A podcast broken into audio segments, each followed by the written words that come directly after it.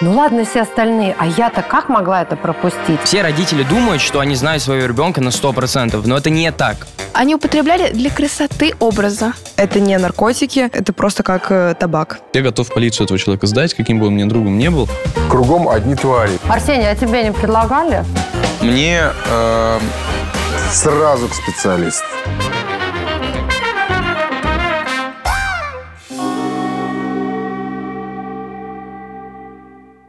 Добрый день, дорогие друзья. Вы в гостях у нашего подросткового ток-шоу «Недоразумение». Меня зовут Ольга Боброва, мою коллегу режиссера Вероника Плохова. Естественно, по традиции у нас 8 экспертов-школьников из Москвы и Подмосковья.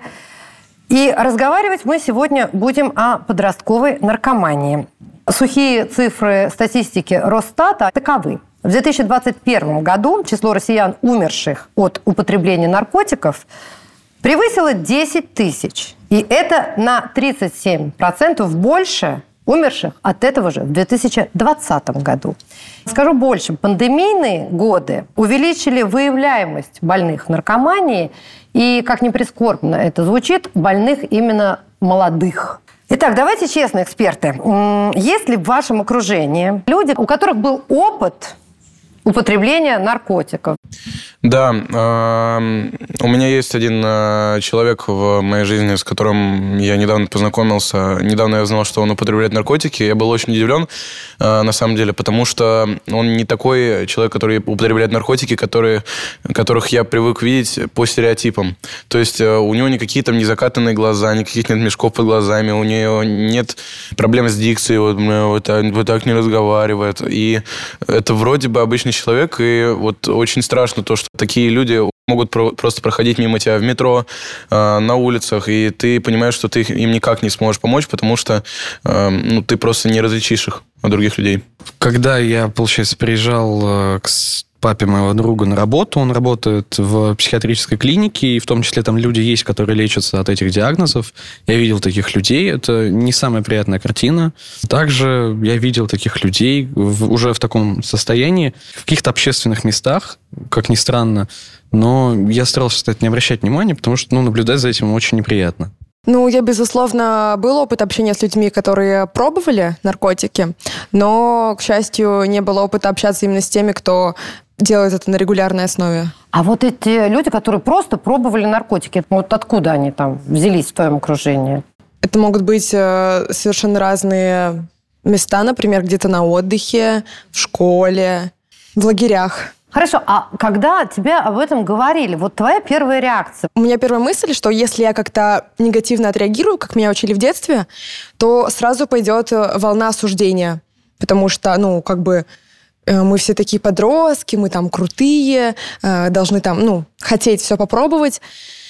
Поэтому я всегда делала вид, что это абсолютно нормально, что я общалась уже с такими людьми, что я вот как бы мне все равно, что человек как-то с этим сталкивался. Вот, мне интересно послушать какие-то истории, когда про это говорят, но э, должна сказать, что если на самом деле, то мне некомфортно, мне жутко, потому что как бы я сейчас не пыталась быть осознанной и понимающей ко всем людям, на подсознательном уровне у меня все равно есть очень большой э, страх, потому что с самого детства говорили о том, что это прям зло и ни в коем случае никогда. Алекс, а скажи, пожалуйста, ты недавно живешь в России, ты до этого жил в Ливане, а вот э, в стране, откуда ты приехал, там может быть какое-то принципиально иное отношение к этой проблеме или как? Мы обычно верующие, и э, у нас, конечно, в религии это запрещено строго. И э, таких людей очень мало. Даже если они есть, то они не выходят на общество и э, очень ну, секретно к этому относятся. И э, ну, таких людей я не знаю, слава богу. А когда ты переехал в Москву, у тебя не было истории, когда ты стал сталкиваться ну, с тем, что а здесь вот это вроде как, вот как Вик говорит, кто-то бравирует, да. доступно еще. Да. Не предлагали тебе твои друзья, одноклассники, еще кто-то? А, Одноклассники нет, но есть люди, кто предлагали, но я очень серьезно к этому отношусь, и я никогда не... Как предлагали? Что говорили, Алекс? Вот Ну вот, например, попробуй это, это очень, э, не знаю, как бы, не то, что полезно, а, да, расслабляет человека, но я думаю, что люди, которые принимают Подожди, наркотики... а тебе прям бесплатно предлагали? Или тебе нужно было- Да, да, они прям на ровном месте предлагали, и э, я очень еще раз говорю, я очень плохо отношусь к наркотикам, и я думаю, те, кто употребляет наркотики, э, являются очень э, слабыми людьми. Мне никогда не предлагали, и у меня нет отвращения к этим людям, к каких-то негативных эмоций у меня нет. Просто я понимаю, что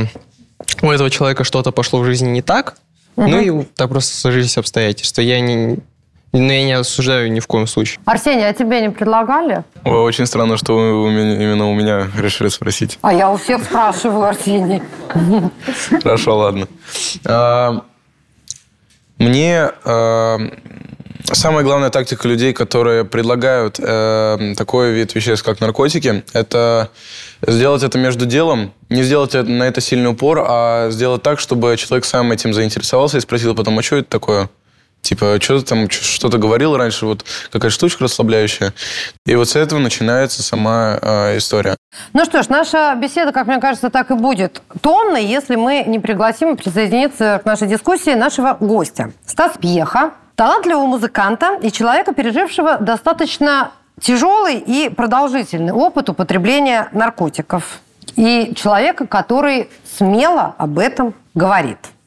Стас, приветствуем. Проходи. Всем привет. Привет! Рада тебя видеть, тем более мы знакомы достаточно давно. Познакомились мы с тобой на фабрике звезд. И вот почему я об этом сейчас вспоминаю. Смотри, я когда готовилась к нашей встрече, я почитала много твоих интервью, где ты говорил о том, что наркотики ты стал употреблять в конце 90-х. Нет, Нет? в начале. А я прикинула, что фабрика-то была у нас 2000-х. Да. И знаешь у меня что? А у меня сразу такой был момент.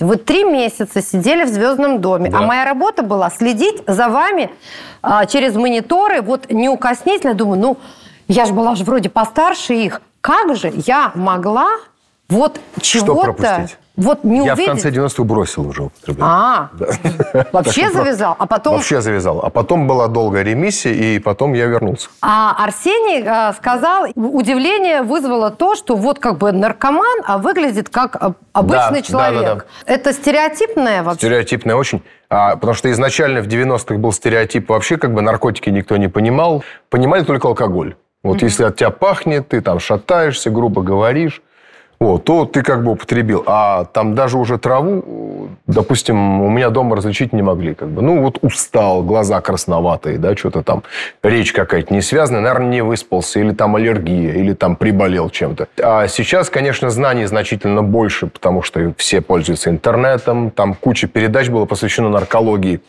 Вот, регулярно показывают наркоманов, но наркотики тоже не стоят на месте. А, то есть человек на первом этапе употребления а, может быть как бы абсолютно социально приемлем. Формулировать нормально, там, одеваться. У него еще сохраняется нарциссическая часть какая-то. Либо она, наоборот, обостряется, он ярко одевается, там, сказать, пытается показать все свои прелести, потому что там есть такое, сказать, большое очень а, влияние на сексуальную сферу. Очень хочется, сказать, быть раскрепощенным, да, и и так далее. И вот калибровка какая? Я когда общаюсь с неупотребленным человеком, вот я понимаю, что мы плюс-минус на одной энергетической волне. То есть есть эмоциональный контакт. Это вот как с мамой я общаюсь, да, надо всегда с мамой сравнивать.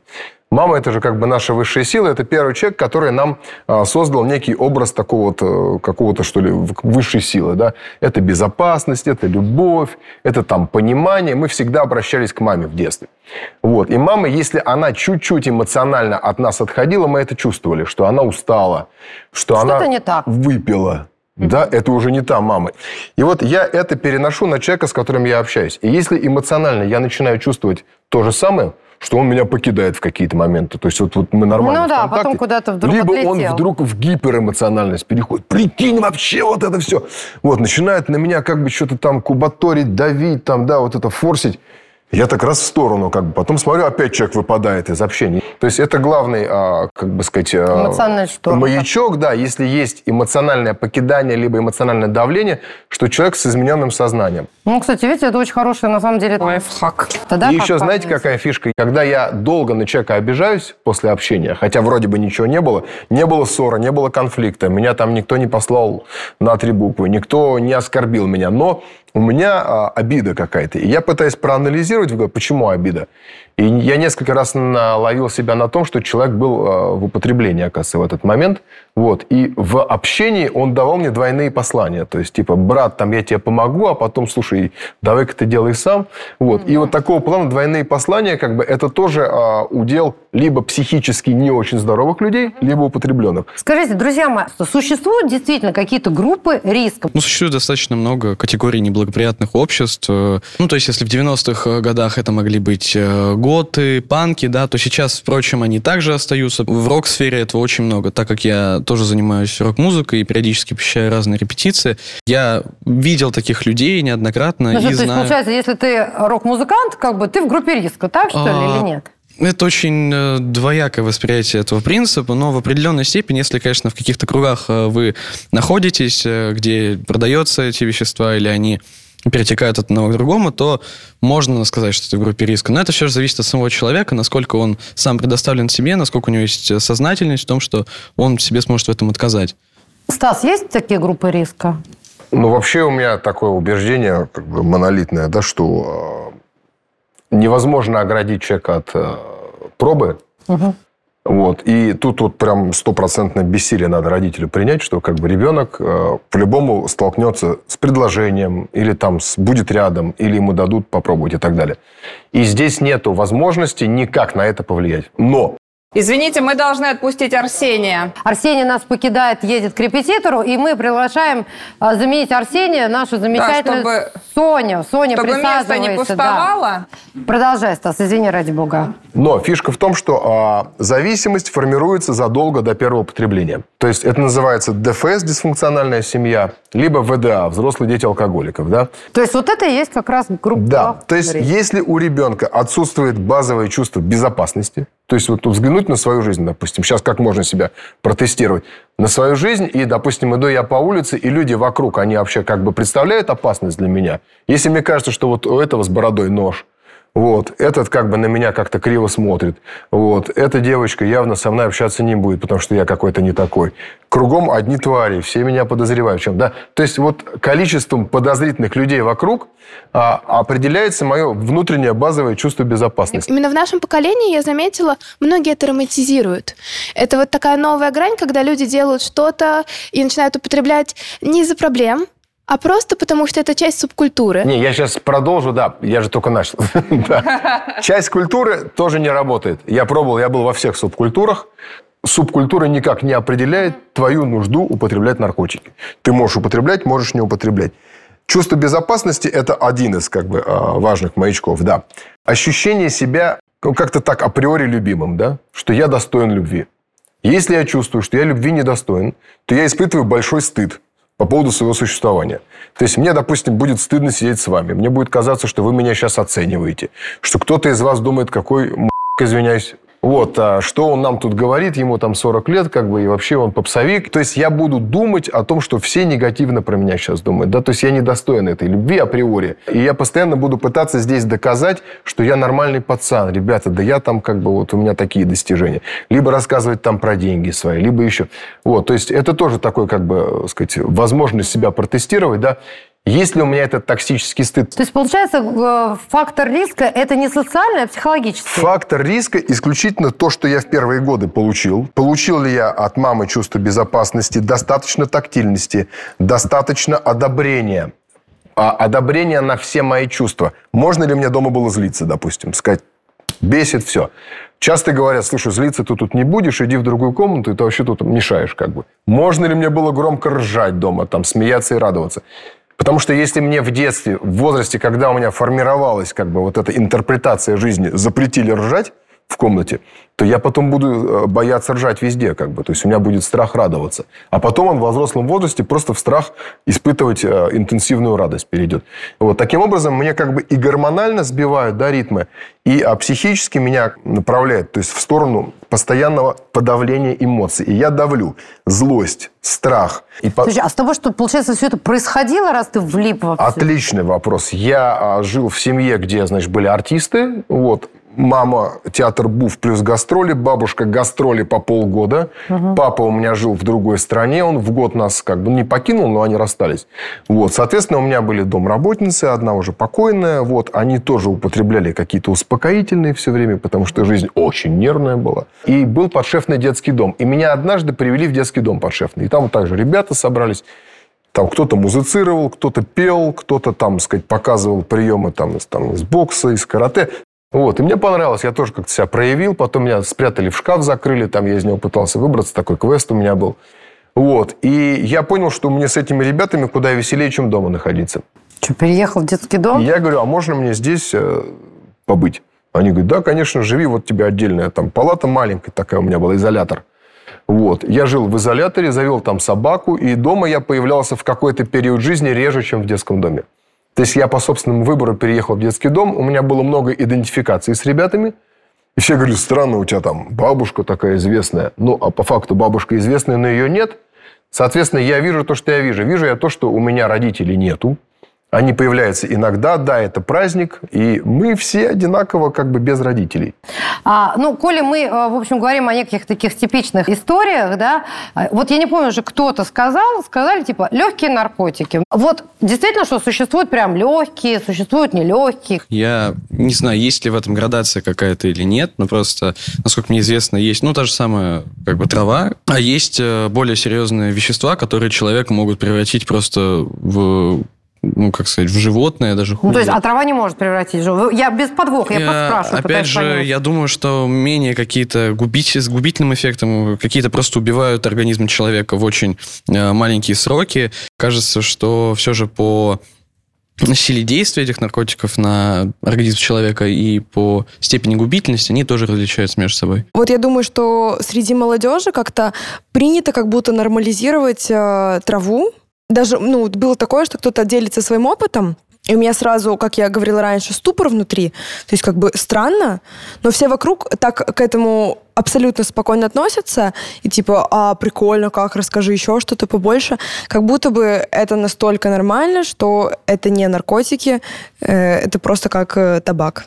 Но вот мне хотелось бы вернуться к мысли о том, что с наркотиками вы можете столкнуться везде, но будете ли вы их употреблять, зависит только от тебя. И даже если тебя к этому принуждают или говорят, что в этом ничего нету, все равно только от тебя зависит, будешь ты употреблять Это о чем я нет. говорил. Вот. Да, но, знаешь, здесь же еще что важно, в какой момент тебе предложили. Потому что если у тебя в этот момент разбито сердце, у тебя там, не знаю, это я фантазирую, да, какой-то адский конфликт с родителями и прочее, то как-то принципы немножко могут взять... и- Подвинуть. Да, да, вот что-то. Как, что думаешь? Ну, есть такое, про что я уже и начинала, про даже часть какой-то культуры. Есть люди просто, которые любят страдать. Ну, есть такое.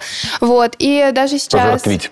Ну, да, так впадать в состояние жертвы, если уже Да, говорить да, а, такими более психологическими Dead терминами. Dead inside. Вот Культура dead инсайдов, на самом деле, она сейчас очень очень... много людей, кстати, вот. Она э, очень распространена, да. Вот. И как раз-таки эти люди, они любят романтизировать свои страдания, говорить, что вот, посмотрите, мне так плохо, и таким образом они как бы добивают себя. То есть это, это реальный факт. У меня были такие знакомые, которые просто, они употребляли для красоты образа. Вот посмотрите, какое у меня бледное лицо, какие у меня тонкие руки. Декаданс такой. Да, да, да. То есть они превращали это в красоту. С ума Но- я вообще о таком даже ну да, не но это могла. прям романтизируют. Скажу э, сразу, что ведь если человек стремится быть бледным, и если он живет в состоянии жертвы, значит, у него уже нарушена как бы интерпретация жизни. Я просто хотела сказать, что большая романтизация культуры потребления есть в кино, в сериалах. Когда мне было 11 лет, я смотрела сериал м, «Американская история ужасов». Там еще позвали Леди Гагу, и я смотрю, и вы знаете, какая у меня мысль возникла в пятом классе? Я думаю, я хочу купить белую аскорбинку, растолочь ее и попробовать сделать так же, как в этом сериале в 11 лет. Ты вообще делишь для себя вот легкие и нелегкие? И своим вот тем, которым ты сейчас помогаешь выздороветь? Я считаю, что любой наркотик – это наркотик. То есть это изменение сознания. Огромное количество людей там лечилось у нас после употребления травы. Вот, и в клинике, и в Они реабилитации. после, кроме этого, ничего не употребляли, только траву. Вот травяные наркоманы есть. Я сначала смеялся. Я как, как бы человек, который ну, с более тяжелых там, веществ, я говорю, что вы траву курили, вы лечитесь? А потом мы начали смотреть паранойя, вот, приступы агрессии, сколько аварий под травой было сделано. Вот, это первое. Второе, что очень страшно, что трава как бы дает возможность, индульгенцию, да, такую как бы ты уже попробовал траву, но можно что-то еще чуть-чуть более попробовать. Допустим, грибы там, да. Вроде грибы тоже все в Питере говорили, это такая добрая фигня. Сейчас очень популяризируется айваска история, как бы вот с DMT там и все. И, и такие даже мною уважаемые артисты, как Стинг, говорят, что я вот как бы приобщаюсь, вот, я расту духовно и так далее. Но это же псевдодуховный опыт, вот, который дается тебе вот на халяву, ты для этого ничего не сделал. Ну, там, извиняюсь, тебя вырвало два раза, как бы, или еще что-то откуда Так себе духовность, если ты просто Так себе ел, духовно, да. и тебе проглючило, ты как будто бы оказался в другом мире, как бы. Потом изучали, что такое DMT, вот этот вот, который в айваска есть, да, основное вещество. Это гормон, который вырабатывается перед смертью, чтобы мы не чувствовали всего кошмара нашего умирания. То есть на какое-то время он нам дается, но ведь никто не рассказывал нам, что было дальше, потому что они умерли. Ну да. Да. Вот все, что, как бы сказать, является легкими наркотиками, нам потихонечку, медленно, незаметно открывает дверь, расширяет наше, как бы сказать, внутреннее позволение на пробу каких-то других веществ. Ну, то есть, правильно я понимаю, что слово, словосочетание «легкие наркотики» надо к чертовой матери вообще из лексикона убрать? Я бы убрал вообще, да, такие градации. Есть психоактивные вещества, и все. Ну вот смотрите, по официальным данным, большая часть зарегистрированных в России наркоманов, да, те, которые, грубо говоря, легализовались, да, сказали, я наркоман, да, лечите меня, это люди от 16 до 30 лет. Откуда у людей в 30 лет деньги на приобретение наркотиков, я понимаю. Но в 16 лет еще подростки учатся в школе. Вот вы знаете, как попадают подросткам наркотики? Какие-либо там вечеринки и так далее, дискотеки, где могут старшие какие-то знакомые предложить, причем тоже уже в состоянии невменяемости, может, в алкогольном пьяне или в наркотическом. Ну, предположим, там парню, может быть, 18 лет, у него друзья там со второго-третьего курса, которые могут уже и зарабатывать, и позволить.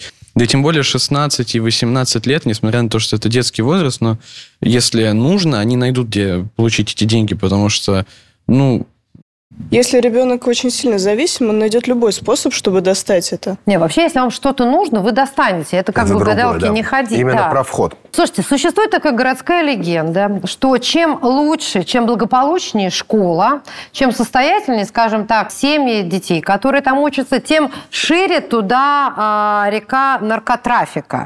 Честно говоря, я первый раз об этом слышу. Мне кажется, что это стереотип или просто, как вы сказали, легенда, которая ходит среди взрослых, потому что с наркотиками можно столкнуться везде. Неважно, какой у тебя в семье... э, Согласна, но м- с ними можно в метро столкнуться, но в метро у тебя просто случайный человек не вызовет у тебя доверия. А если у тебя одноклассник, ну не одноклассник, а там старшеклассник, которому ты доверяешь, забежит в класс, что-нибудь посоветует, ну мне кажется, так будет проще. Ты, ты скорее можешь согласиться, нет? Да, но этот старшеклассник может быть и в обычной общеобразовательной школе, то есть не обязательно в какой-то элитной школе. Угу. Сонь. Есть, есть такая тема. Но просто в какой-то период своей жизни я общалась с ребятами, которые вот учились чисто в частных школах. И вот как раз-таки они мне рассказали то, что, как правило, де- действительно наркотики прежде всего попадают в частные школы, но, внимание, попадают они туда через детей из общеобразовательных. Да, дальше цепочка там еще круче, потому что из каких-то неблагоприятных районов, ну давайте в Москву возьмем, из каких-то неблагоприятных, очень далеких от центра районов Москвы а, обычно приезжает вот такой вот ученик, э, в школу из центра, общеобразовательную. Потихонечку он начинает, э, как сказать, э, привади, привязывать всех остальных. Э, Вот посмотри, попробуй. А, он, уже- при- он, подожди, он прям туда целенаправленно в эту школу поступает? Нет, Случайно, это, как я. это- да, это все достаточно случайно происходит, удивительным образом. И потом вот эти вот ребята из центральных общеобразовательных центров все-таки, они дружат с частниками. Не все так э, как бы сложно. Во всех, на любом уровне достатка социального есть наркотики. Ну, то есть на любой кошелек. Абсолютно. На любой кошелек найдет. Тем более наркотики не требуют таких вложений сейчас у тех, кто их выращивает, у наркодилеров и так далее. Они стоят дешево. Даже для подростков? Вот у меня просто Даже для говорите, у меня вопрос такой. У кого легче посадить, взрослого или ребенка? Подростка. Ребенком. Ребенка, подростка. Ребенка. Но они же как бы не платежеспособны. В чем фишка? Понимаете, подсаживать, если если они- ребенок подсядет, то он все силы бросит на то, чтобы искать деньги на употребление. То есть, когда я употреблял, вопроса денег не существовало. Украсть, обмануть, э, продать что-то из дома, там, я не знаю, все что угодно. Э, Это становится как бы твоим алгоритмом жизни. Употребить, найти деньги, употребить, найти деньги, употребить, найти. И если как только он прерывается, ты умираешь просто. Ну, физически чувствуешь, что ты умираешь, да. Влада, как тебе кажется, вот существует какое-то гендерное различие между там женской наркоманией и мужской? Ну, мне кажется, ее не существует, так как, э, как мне кажется, человек чаще всего начинает принимать наркотики, если у него что-то произошло в жизни. Та же самое, как вы говорили, там, разбили сердце, это может произойти как у мужчин, так и у женщины. Про разбили сердце я все пытаюсь сказать. Если человек не страдает любовной зависимостью, ему сложно разбить сердце. То есть он знает себе цену. Да? Опять же, мы возвращаемся к базовым настройкам. Вы простите, что я все время к одному... Ну, это важно. Это же потому что из всех наших сложных дискуссий есть одно простое решение. Это как бы ребенок с базовыми вот этими настройками. Я мир безопасен, я любим, достоин жить. Все. Любовная зависимость, да, это, это вот я слишком сильно, сказать, э, этого человека возвысил в своих глазах и подумал, что все вокруг зависит от него. То есть, если он меня бросит, то все вокруг исчезнет. И нет у здорового, условно, ребенка как бы с вот этими базовыми настройками правильными любовной зависимости. Если кто-то сказал, ну, слушай, нам не по пути, он попереживал, порефлексировал как бы и пошел жить дальше. Ему не надо э, наркотиков и там уходить в какой-то пике, чтобы прожить вот эту вот жуткую боль, да. Ну, то есть для него это проживаемо. У него нет созависимости, потому что созависимость – это и есть параалкоголизм на самом деле. Алекс, скажи, пожалуйста, приходит твой друг, или ты узнаешь даже о том, что твой друг уже не просто там один раз употребил, а прям употребляет.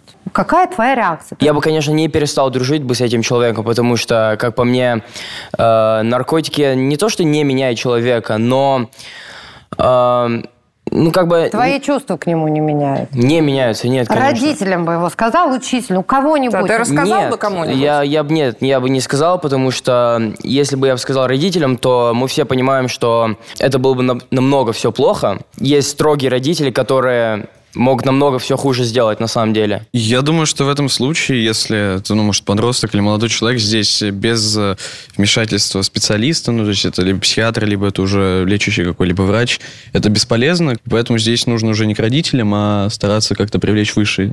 А кому? Ты знаешь только его родителей, у тебя нет никаких специалистов вокруг. Что делать?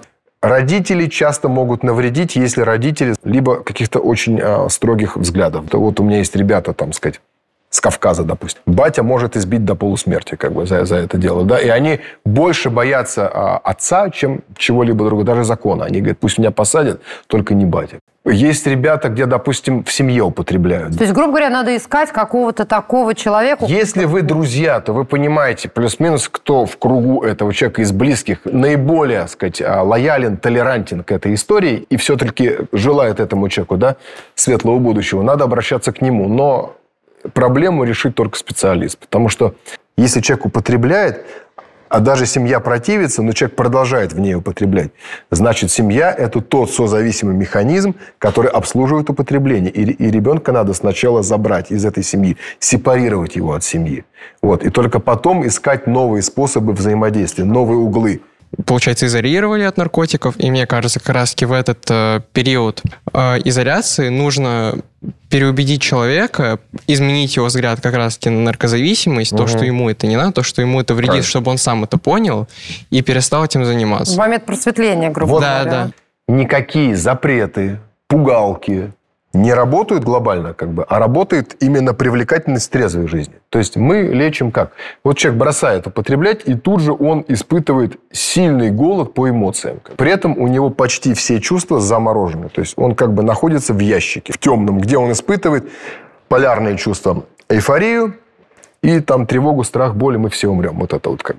Вот. И тут ему как раз в этот момент надо в тепличных условиях в кругу таких же, как он, потихонечку давать возможность ощущать вот этот вот, как бы сказать, то, что между э, все плохо и все очень хорошо. Как бы заново учатся чувствовать, называть вещи своими именами, проживать какие-то маленькие радости, маленькие горести. То есть понимать, что жизнь, она где-то между, она не по краям. Это нереально сложно. Работа с чувствами постоянно. Для меня до сих пор, когда я начинаю впадать в тревогу, в страхи, в переживания, важно понять, а что я сейчас чувствую. Да?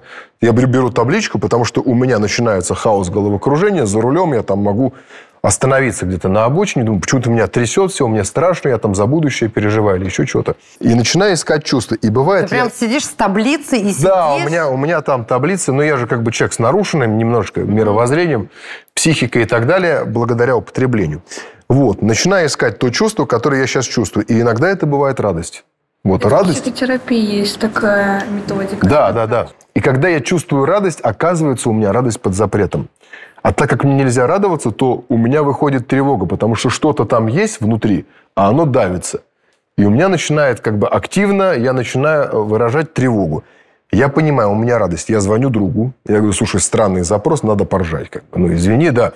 Вот, он говорит, в плане. Я говорю, ну, анекдоты там что-нибудь есть свежее, новое там, или истории какие-нибудь. Если человек не занят, если занят, я другому звоню. Как бы. Но мне нужно эту радость реализовать. Как бы. Иначе я так и буду испытывать тревогу, панические атаки и так далее.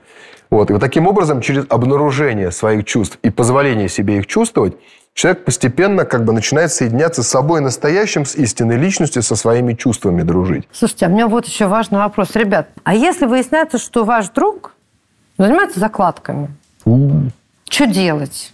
Ну, скажем так, я бы попробовала отговорить этого человека любыми способами. Потому что если человек ставит задачу то, что наркотики и продажа наркотиков самый э, легкий способ, он будет настаивать на своем. И любое чужое мнение для него будет как э, убийство его же желаний. Для меня любое распространение наркотиков это, наверное, самое ужасное. И для меня здесь уже не стоит вопрос о том, как бы друг он мне или не друг, подруга. В любом случае, моя задача это ликвидировать человека от этой профессии. И, ну, это означает для меня, что у человека нет здравого понимания вообще, что хорошо, что плохо. И тем более, как бы это не приносило ему достатка, денег, мне кажется, что это просто не должно существовать. И здесь уже самый жесткий способ. То есть я готов полицию этого человека сдать, каким бы он мне другом не был. Ну, ибо распространение наркотических средств любым путем с высшим моего какого-то понимания вообще этики и культуры. Стас, алгоритм действия родителя, когда он узнал, может быть, даже ребенок к нему сказал, он просто узнал от кого Сразу к специалисту. Тут же не, не пытаться ничего Даже решать не попытаться самому. с ним поговорить? с Потому ребенком? что, объясню еще раз, система родительская, в которой ребенок употребляет, в, нем, в ней родители тоже виноваты. То есть это единая клумба, которая поддерживает или создала это употребление. То есть ребенок просто так в нормальной семье не будет употреблять. Вот, то есть вся эта система, она немножечко прогнившая изнутри. Как бы родитель не хотел себя, сказать, здесь увидеть святым, а ребенка нарушившим эту святость, вот, нифига подобного. Нужно срочно ребенка вести к специалисту и оградить на какое-то время от себя тоже. Специалист потом подскажет, как вам найти новый способ взаимодействия. Потому что систему нужно разрушить. Система тоже подпитывает употребление. Поэтому Не пытаться только, самому ни спасти, в коем случае это разговоров. самый провальный способ. А если попробовал ребенок Один раз один раз, что ему делать? пришел к родителю и сказал об этом. То есть не бояться приходить и говорить. Но если, если он попробовал, и он не хочет продолжать Да, дальше, Да, не хочет.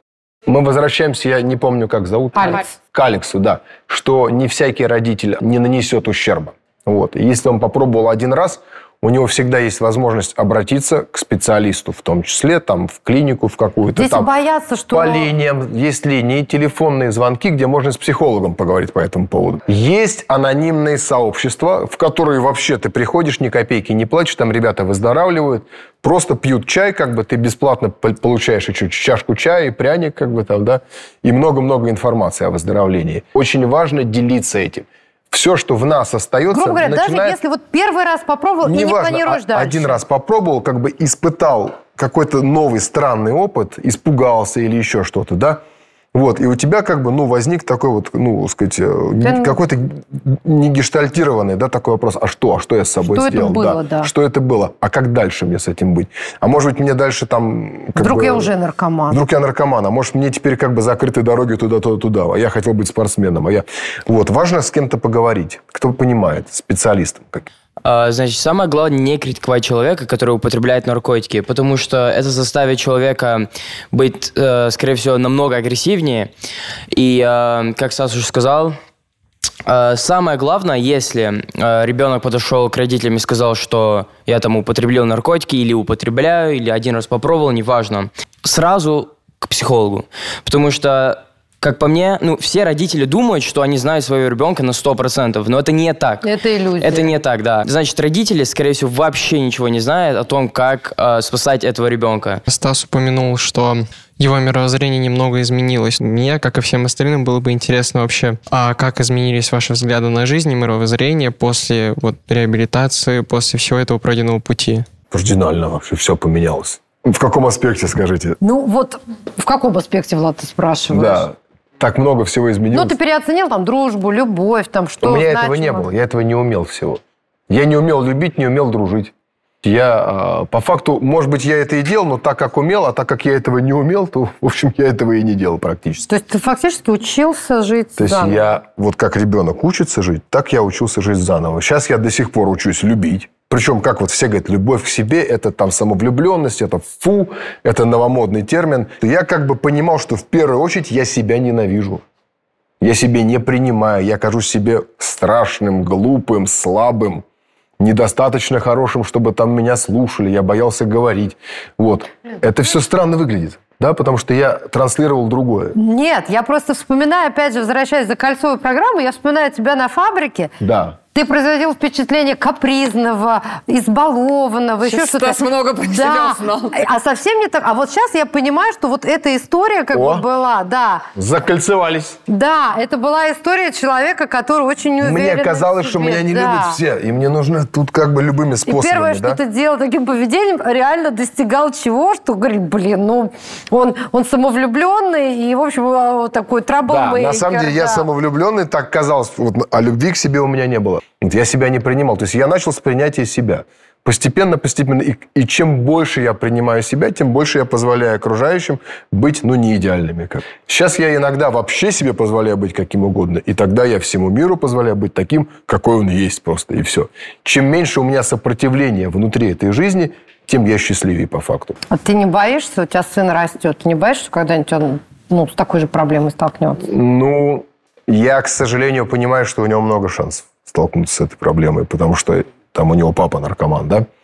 Вот, пусть с ремиссией там и так далее. Но папа наркоман, причем заядлый, конченый наркоман. Как бы, ну, вот в своем... Такое не страшно о себе говорить, скажи честно? Потому что я бы умерла, наверное, если бы мне пришлось такое пройти. Ну, там две комы, инфаркта и много разных интересных еще историй, да, говорит о том, что все-таки заядлый и конченый. То есть меня всегда останавливало здоровье, и то не всегда останавливало. То есть я понимаю, что если бы не вот это вот, сказать, что-то, вот какая-то божественная лотерея, которую я выиграл, если бы так не сложились обстоятельства, я бы дальше употреблял и, наверное, бы умер. Поэтому я считаю, что я конченый наркоман, который просто очень много прикладывает усилий, чтобы оставаться там в здравомыслии, в чистоте. И мне приходится расти, иначе я как бы на месте не буду стоять, я резко полечу вниз. Я буду откатываться, я буду деградировать, я буду возвращаться как бы, да, вот в, ту, э, в того примата, который хочет употреблять и больше ничего не хочет в этой жизни. А вот можно вопрос вам задать? Да. Мне стало интересно, пока вы рассказывали, что стало вот этой точкой невозврата? Мгм. Только инфаркт, ваше здоровье или еще что-то повлияло на то, что вы бросили? невозможно... То есть у меня до инфаркта я много лет не употреблял, 11 лет я не употреблял. Но я постоянно мучился. То есть у меня психосоматика какая-то, у меня там какие-то сложности в отношениях. Я постоянно кому-то врал, я забывал кому я что врал. Я все время жил в поисках стыда и чувства вины, так во всех сферах жизни. Я тогда не понимал, что я глубоко зависимый человек, который в этой трезвости едет на страхах. Не на, на, как я рассказывал, привлекательности жизни и знакомстве с А собой. на запретах? А на запретах, да. А на запретах человек постепенно приходит либо там, к самоубийству, либо к, там, к инфаркту, инсульту, он- онкологии и так далее, тяжелейшим каким-то соматическим Либо он проявлениям. вообще может пойти убивать других людей. Либо он возвращается, ну да, там психоз какой-то, Мгм. либо он возвращается в употребление. Что я и сделал. Почти год я смог проупотреблять, контролировать. То есть я где-то там меньше, куча лекарств, снимал побочные эффекты, но через год инфаркт все равно, как, бы, как результат. Вот у меня тоже есть вопросы. Сейчас рассказали о конечной точке, а была какая-то начальная точка, вот, или, возможно, вы кого-то вините в том, что у вас появилась зависимость, или как-то вот Ну, так. а обязательно, мне кажется, любой наркоман, который а, изучает свою историю, да, почему? Вот, на каком-то периоде винит родителей. Потому что это нормально, нужно прожить это как бы, эту агрессию, эту злость на родителей. Просто сейчас я уже вообще не обвиняю родителей. Я понимаю, что мама получила то, что получила, а получила она очень мало. Ее мама и ее папа всегда были на гастролях. То есть ей а, внимания не уделялось. Мама дала тебе то, что, собственно говоря, она ей давали. Даже где-то чуть больше она пыталась дать, как бы, да, и а, я ее винить не могу за это. Но, тем не менее, в какой-то момент я прожил злость на маму. Допустим, у меня есть жуткая злость. Я в первой наркологической клинике лежал в 97 году на метро Академической. Тебе лет было? Да. Ну, 17 исполнялось, вот. Да, это была первая клиника, уже там за плечами 4,5 года употребления у меня было. врач клиники, главврач, сказал маме моей, он говорит, что у него нету, в принципе, модели семьи. Ему нужна какая-то вот такая вот фигура отца в виде сенсея.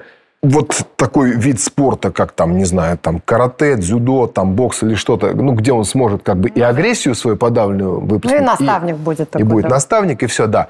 Мама все это послушала, и через год э, меня отдала на парикмахера учиться.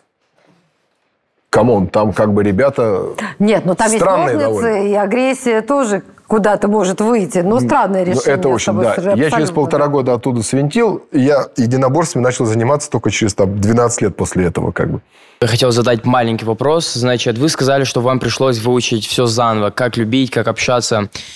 Ну, вот у меня есть маленькая идея, почему. И скажите мне, это верно или нет? Это потому, что наркотики как бы контролируют человека, его эмоции и заставляют человека забыть себя. То есть э, наркотики говорит вместо тебя и там и так далее. Это правда? Да. Наркотик, вообще есть такая, такой термин, как диссоциация. Когда мы испытываем тяжелые чувства, которые нам тяжело испытывать, ну, не знаю, там, гордость наша задета, да, и а, нам надо либо это чувство испытывать, и тогда оно может нас довести до там, нервного срыва, мы это осознаем, что это чувство невозможно испытывать. Оно настолько для нас тяжелое, что нам надо диссоциироваться во Мгм. что-то. Наркотики – это, на мой взгляд, царь диссоциации. Те наркотики, которые я употреблял, убирали страх, сомнения, переживания, неуверенность в себе. Что происходило дальше? Ну, там практически всех, с кем я начинал, нету в живых на сегодняшний день. Там в основном, если кто есть, то это ВИЧ 90%, гепатит 100%, я его вылечил в свое время. До цирроза я не дожил, да, как бы, слава тебе, Господи. Употребление только на первом коротком этапе приносит удовольствие, дальше ты употребляешь, чтобы выживать. То есть ты живешь, по сути, в аду. Ты употребляешь, рыдаешь, думаешь, твою мать, я не хочу так жить. Ты не употребляешь и подыхаешь от физических ломок, боли, депрессии и агонии. Как быстро ты осознаешь, что это нифига не спасение, как бы Ну- не уход от проблем? Сколько? Месяц, два месяца? Слушайте, я не могу сказать, э, это еще зависит от интенсивности употребления. То есть он в любом случае придет. Он придет, он рано или поздно... Ну, давайте возьмем месяца два-три, как бы. Ну, да, потому что когда меня начало кумарить и ломать, извиняюсь, через три месяца, вот, и я ощутил, что такое ломка, вот, я, естественно, бежал уже сверкая пятками через весь Питер, даже забыл про метро, скорее к барыге, чтобы тогда не было закладок, чтобы купить вещество и вмазаться, да, снова. Причем я вмазывался в толпе людей, которые там по 30 лет торчали, у которых уже лизии у кого-то были там а, от спида и так далее. И мне было все равно. Мне главное было уйти от этого состояния там. Водой из лужи. Это... То есть, если я буду рассказывать те реалии, в которых я жил, сейчас пол- половина потеряет сознание просто. Я думаю, что на этот вопрос однозначно сложно ответить, но все же относите ли вы алкоголь к э, наркотику? Да. Да, алкоголь это жесть. Я вообще не понимаю. У нас просто культура очень тесно связана с употреблением алкоголя. Есть еще такое мнение, что там бокал вина это вообще не вредно. Это обычно полезно, Да, говорят, ну, да. Вы, снач- французы вы сначала пройдите полностью тестирование как бы, а, ребенка у нейропсихолога, все ли у него в порядке и можно ли ему этот бокал вина. Потому что чем дальше мы идем как бы по э, ступенькам эволюции, тем больше людей там с СДВГ, допустим, синдром дефицита внимания, да, и так далее, а с тревожными расстройствами. Сейчас огромное количество событий, которые вызывают тревожные расстройства. Усугубляет. Вот, у подростков в основном гаджеты – это дешевый дофамин. То есть мы постоянно юзаем дешевый дофамин, соответственно, мы уже зависимы от ярких картинок и так далее. Наркотики нам дадут больше дофамина, чем Инстаграм. Это точно абсолютно. Как бы они встанут на новую ступень. А То есть алкоголь? сейчас... Вот. Алкоголь, чем он отличается от наркотиков, по сути? Ничем. Это тоже психоактивное вещество, меняющее сознание.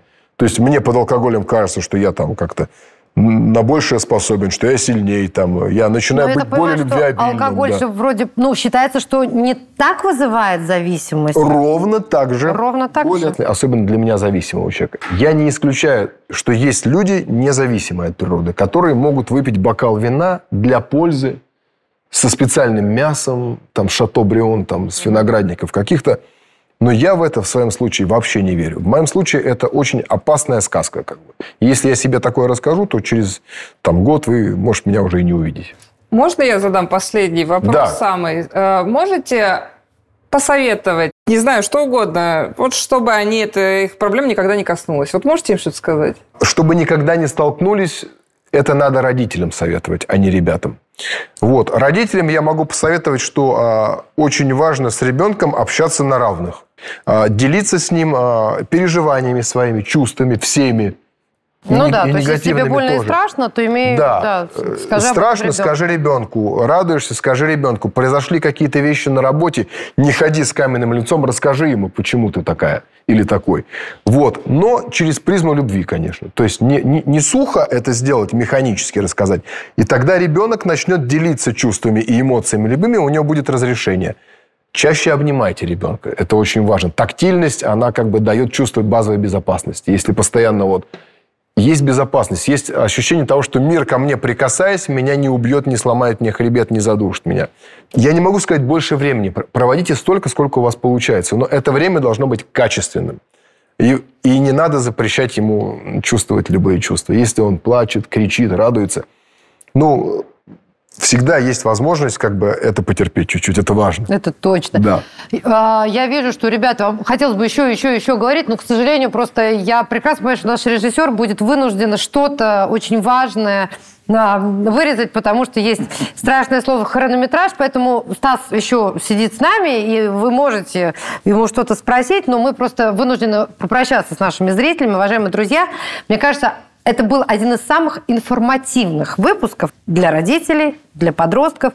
И мы будем очень рады, если вы его посмотрите. Мы увидимся ровно через неделю. Обязательно обсудим что-то тоже важное. Подписывайтесь, лайкайте. Стас, спасибо большое. Друзья, спасибо вам. Есть люди безопасные, да, вот с которыми ты знаешь, ты можешь поделиться чем угодно, и они не будут тебя осуждать, а которые тебя выслушают и э, испытают эмпатию к тебе, потому что ты им не безразличен. И очень важно иметь таких людей, вот этот доверенный круг, с которым можно поделиться тем, чем делиться не хочется. Оказывается, то, чем делиться не хочется, самое важное.